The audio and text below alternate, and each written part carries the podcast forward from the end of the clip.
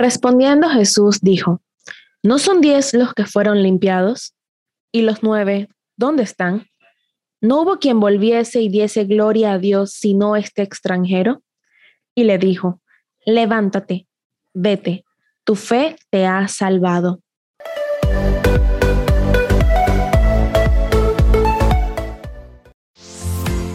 Bienvenido, bienvenida a un nuevo episodio de Granito de Mostaza Express. Yo soy Mari y debo confesar que estoy grabando este episodio a las 8 y 50 de la noche, hora Panamá de un domingo. Y quizás es un dato poco relevante, pero quiero contarles de que, creo que ya lo hablé en uno de los episodios anteriores, hace poco empecé una nueva experiencia laboral que cambió rotundamente mi rutina. Yo pasé de estar dos años desde que inició la pandemia en 2020 a estar full en mi casa en remoto, sin tener que madrugar, sin tener que arreglarme, todo desde el computador. Y hace poco inicié una nueva experiencia laboral que ya me hace moverme, madrugar, ir a la ciudad, tener que arreglarme y obviamente cansa más. Es gratificante la experiencia de la oficina, compartir con personas, eh, salir un poco de la rutina, pero obviamente el desgaste físico se nota. y pues estoy grabando esto justo a esta hora y digo que es domingo 8 y 50 de la noche, porque la verdad es que suelo grabar estos episodios en la semana, en alguna noche, un momento libre, pero la verdad es que no estoy teniendo momentos libres en mi semana y estoy aprovechando esos momentos para descansar y creo que es justo. Entonces, los fines de semana que los tengo libres, gracias a Dios, aprovecho para espacios como estos, que como les he dicho, son un espacio para conversar, aunque yo estoy hablando sola, pero me imagino toda la conversación que se podría estar originando de estos temas que comparto y que comparto desde el corazón, desde la alegría, desde lo que vivo, desde lo que siento. Yo la verdad es que me gusta decirlo, no es que busco temas desarrollados o predesarrollados en Google o en cualquier buscador para esto, sino que todo está basado en experiencias que he tenido y que me han marcado tanto desde cosas muy grandes hasta detallitos que viví en un minuto de mi día que para mí son una, un tema de santificación y de gloria a Dios y por eso los voy compilando.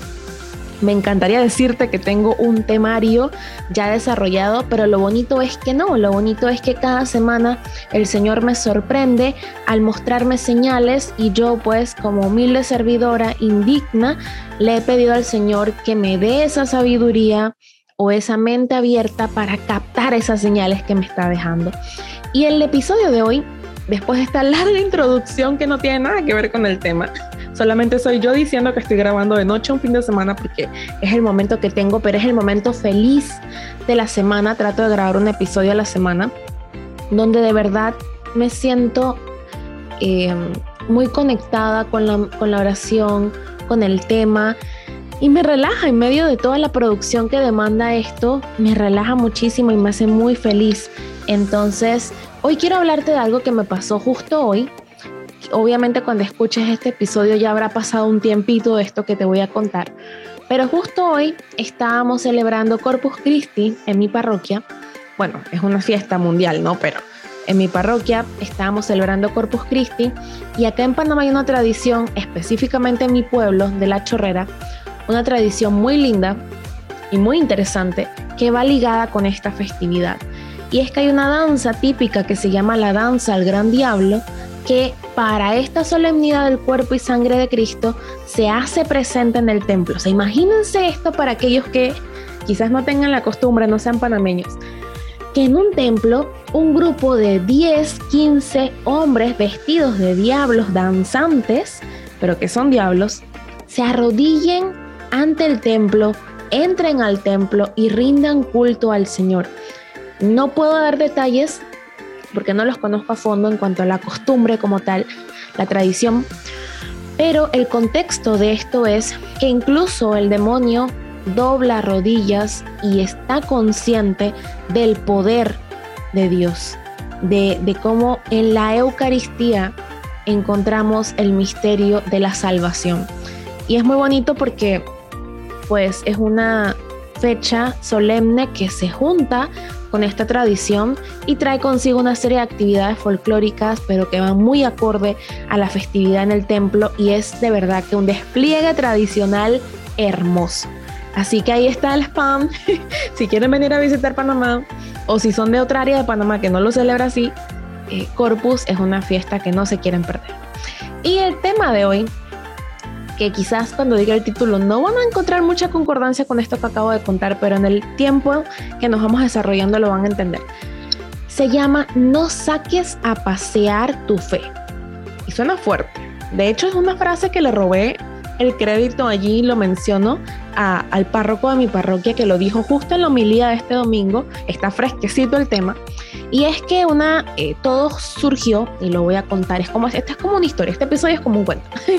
todo surgió porque por la fiesta de Corpus y porque ya se había hecho un afiche, se sabía que iba a estar la danza del gran diablo y toda esta parte folclórica que a todo el pueblo chorrerano le, le atrae así como en masa, como que me encanta y todo el mundo va. El templo estaba llenísimo hoy.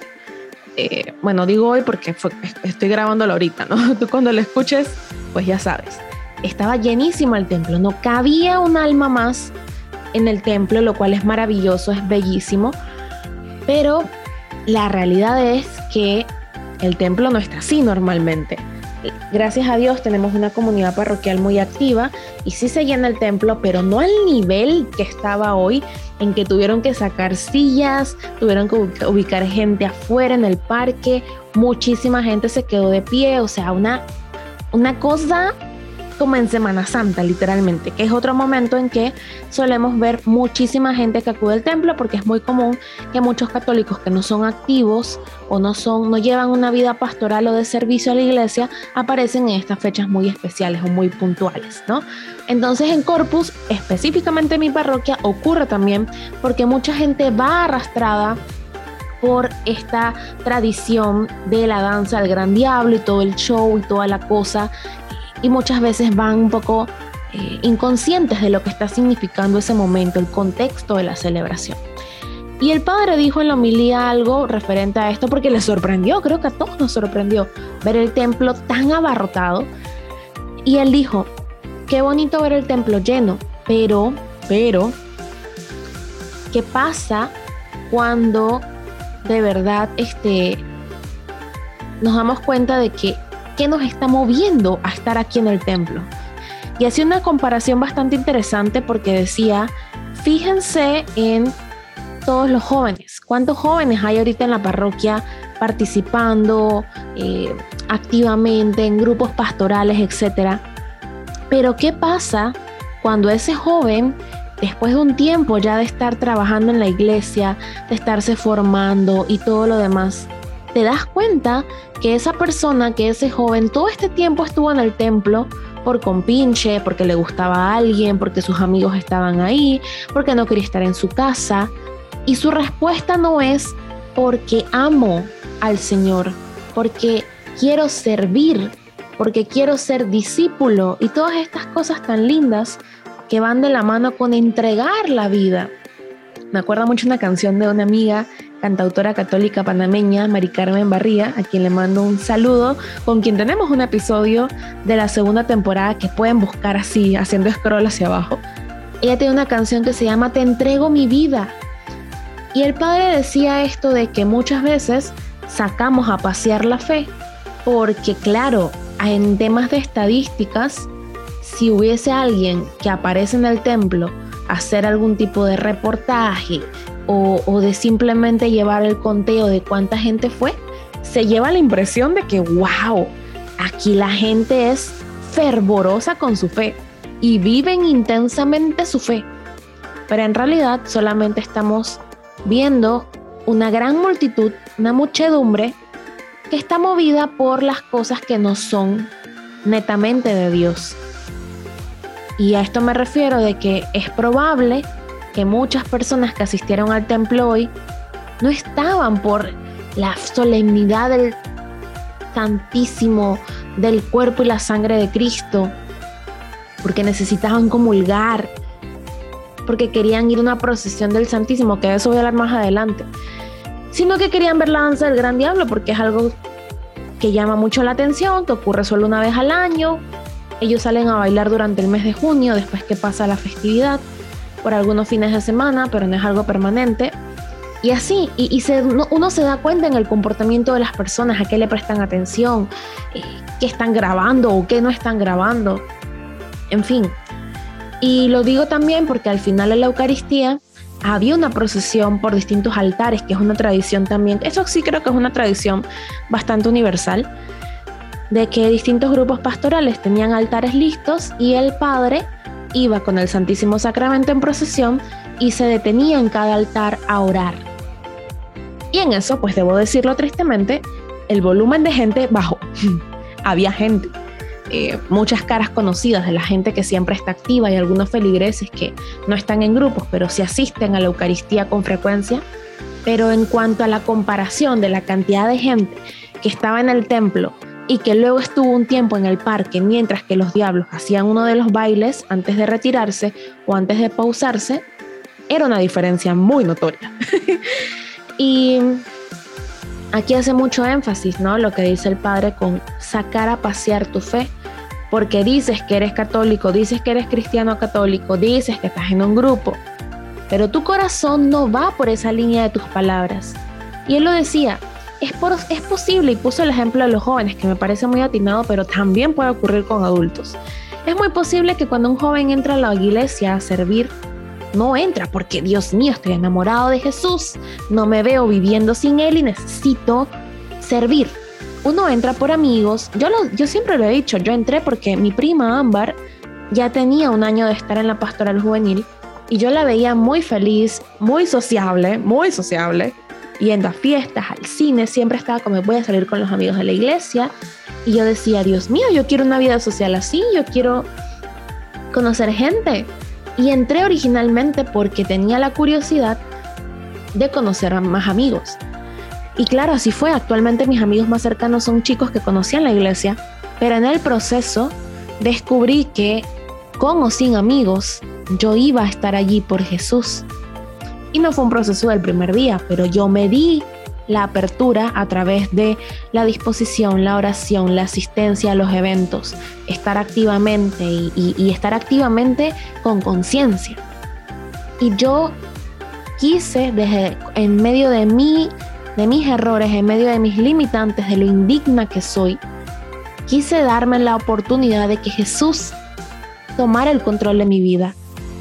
Y con eso, en medio de altos y bajos, errores y aciertos, sé que a estas alturas de mi vida, que ya transité por una pastoral juvenil y que ahora estoy en una pastoral litúrgica ya de adultos, sé que estoy en la iglesia y sigo allí por Jesús.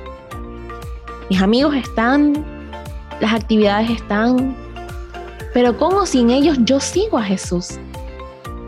Pero cuando estamos en la iglesia, por querer figurar, porque ahí están tus amigos y tú no quieres quedarte atrás, porque quieres poder o porque simplemente es parte de la rutina y costumbre. Vas a la misa porque, bueno, pues me acostumbré, me acostumbraron en casa ir a misa, pero yo me siento y llego de una forma y me voy y me voy de la misma forma. Eso no es ser iglesia, eso no es vivir tu fe, eso es sacarla a pasear. Porque sí, te ven entrar y salir del templo, pero por dentro eres lo mismo, estás igual.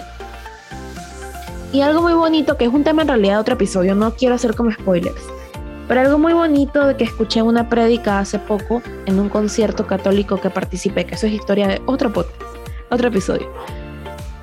Uno de los predicadores invitados decía algo muy lindo con respecto a parte de lo que leí al inicio. Lo que leí al inicio es un fragmento de Lucas 17, del 11 al 19, que ya en otro episodio lo podremos profundizar. Pero lo que leí, la parte final de ese evangelio, es que Jesús le pregunta a un leproso que había, acaba de curar a él y a nueve más, a diez en total, por qué solo él había vuelto a glorificar para glorificar a Dios y los demás no. Y es que muchas veces pasa como esos otros nueve leprosos, que queremos ir a la iglesia para estar, para sentir que cumplimos, pero no queremos ir para salvarnos, porque para salvarte para tener la vida eterna no es simplemente hacer check con que fuiste a la iglesia, sino es que hagas check de que fuiste y lo viviste, lo sentiste, y que estás haciendo algo con eso que viviste y sentiste, que no estás siendo egoísta con tu fe, sino que la estás sacando a compartirla, pero no la estás sacando de paseo, como que no sabes qué está pasando, sino que estás muy claro, muy clara de lo que Jesús significa en tu vida, de todo lo que puede hacer en la vida de los demás. Y por esa creencia justa y que ya has vivido plenamente, es que tú sales a compartir la fe, no sacarla de paseo, sino de verdad ir a llenar a otros en sus corazones de esa vida en abundancia. Y pues no quiero extenderme tanto con esta reflexión porque como les digo, hay reflexiones que vienen de algo muy extenso y concreto y hay otras como esta que vienen de una frase de una homilía, de una frase de una prédica, de una frase de un santo, de un comentario que escuché por ahí. Y es muy bonito como de algo tan corto que duró dos segundos que él dijera, no saquen a pasear su fe. Uno puede indagar un poco más en su realidad y la posible realidad de otros y sacar una reflexión un poquito más extensa, donde al final la invitación es la misma de esa frase tan corta. Tu fe es para vivirla, para salvarte, para glorificar a Dios. No es un título que uno lleva puesto como que sí, yo soy católico, pero ya pues, sino que de verdad uno la vive con convicción. Yo creo que la fiesta del Corpus Christi, del cuerpo y sangre de Cristo, son un regalo y recordatorio de que la Eucaristía es un milagro, es un encuentro con el Señor, que tenemos la dicha siempre, a diario prácticamente de tener.